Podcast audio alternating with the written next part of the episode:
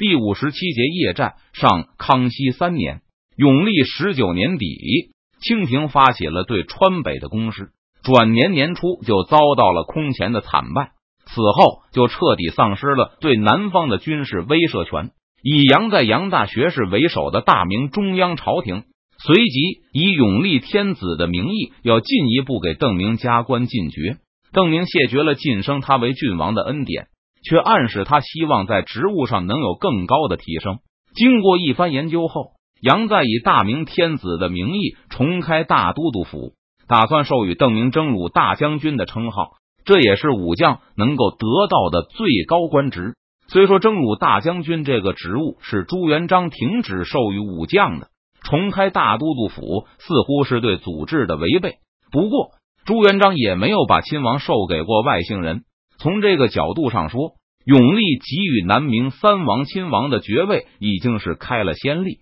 在邓明高高兴兴的接受了这个五人的最高职位后不久，南方就再次出现了激烈的动荡。由于在川北遭到惨败，清廷只好把福建和广东的治权交给了耿继茂和尚可喜，让他们二人成为了和吴三桂一样独立王国的藩王。不过，清廷对广西的处理稍显迟缓，孙延龄无论是资历还是实力，都无法同他的岳父孔有德相比。对广西的控制也十分有限，因此没能搭上这趟顺风车。一无所获的孙延龄对此当然非常不满，他开始公开对手下抱怨，称清廷的主力先是打不过川军，然后又打不过川军扶持的奎东军和这东军，现在居然连川西的农民都打不过了。川北最让清廷丢脸的就是被清廷大吹大擂的名将赵良栋统帅的河西精锐。居然被江油一带的川西农民自卫队打得几乎全军覆灭。虽然清廷企图解释川西的农民完全不是普通意义上的农民，但这完全是越抹越黑。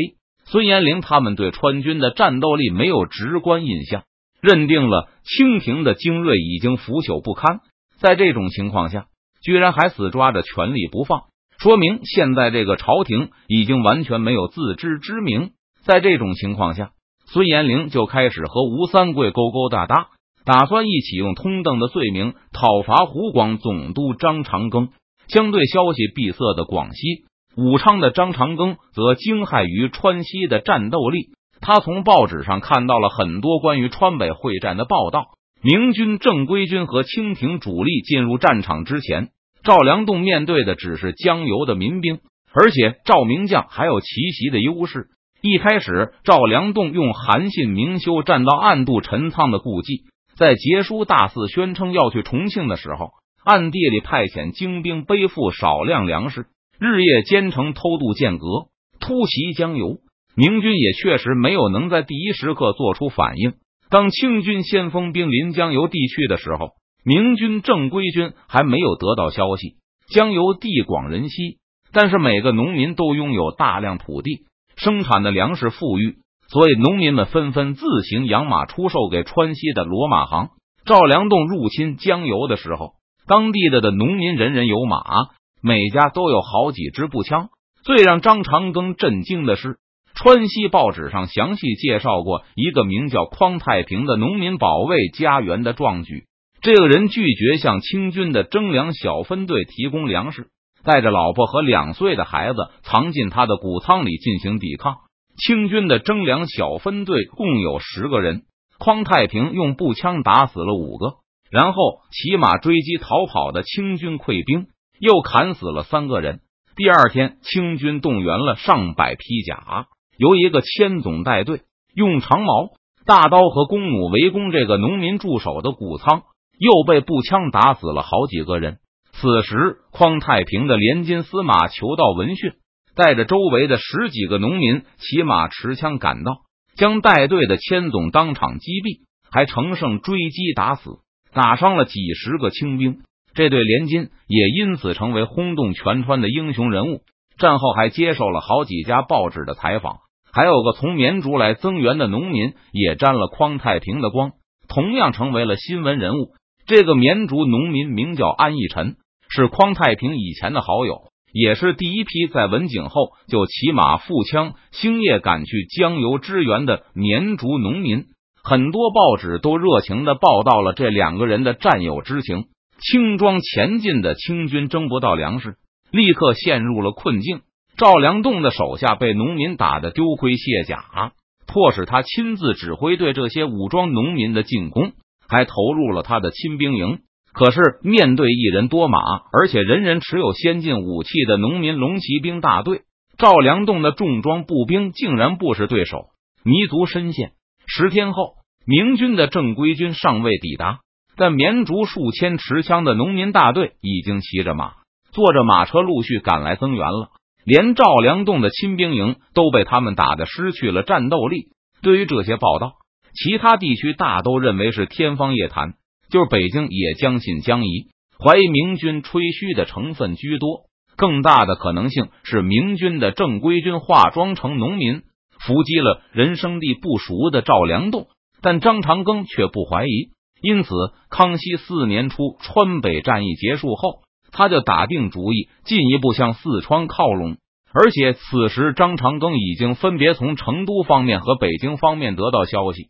知道吴三桂正在打他领地的主意，得知孙延龄也参与到密谋中后，张长庚把大批原先放置在湖北的军队调动到湖南，防备吴三桂和孙延龄，还同时向北京和成都求救。为了获得成都的支援，张长庚贱价把岳州卖给了李来亨，把钟祥卖给了郝瑶琪。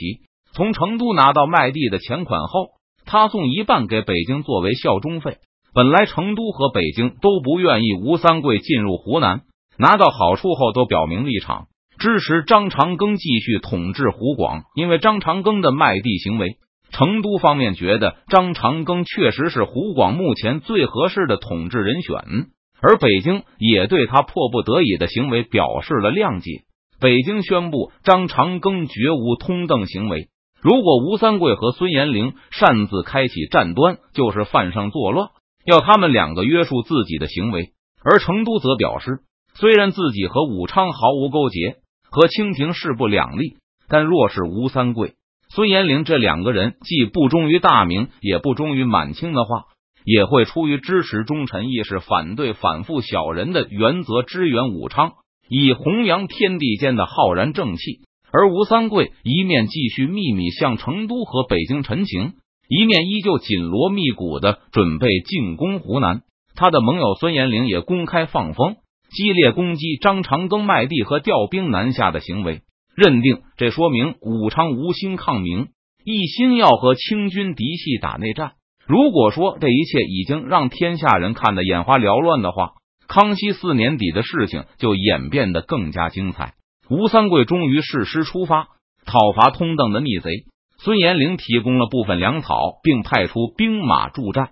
结果，吴三桂拿到粮草后，却突然清洗了孙延龄的部队，突袭擒杀了孙延龄父子，软禁了孔四珍，并吞了广西的军队和土地，宣布孙延龄一心发动清军内战，是通邓的逆贼。战后，吴三桂和张长庚恢复友好，主动撤离了贵州、广西与湖南边境上的驻军。同时，还把孙延龄原本应得的那一份湖广协饷也纳入囊中。张长庚保住了大部分领地，避免了吴三桂或是明军进入他的地盘。北京和成都也放下了对湖南的担忧。吴三桂一下子把领地扩大了一倍，大家皆大欢喜。除了已经身首异处的孙延龄，因为明军又光复了梁府，杨大学士就把邓明官衔前的“征虏”二字也去掉了。从此称为大将军邓明。这次发起南洋战争时，大明内阁在邓明高调宣布出兵后，也高调宣布要恢复丞相这个被明太祖废掉的官职，暂时让邓明设副丞相，代行丞相事。等到这场战争胜利，丞相前的那个“副”字肯定就可以去掉了。这一点，所有的人都心知肚明。而邓明的手下已经开始用丞相称呼他了。抵近作战，最好能够夺取西班牙人的大舰。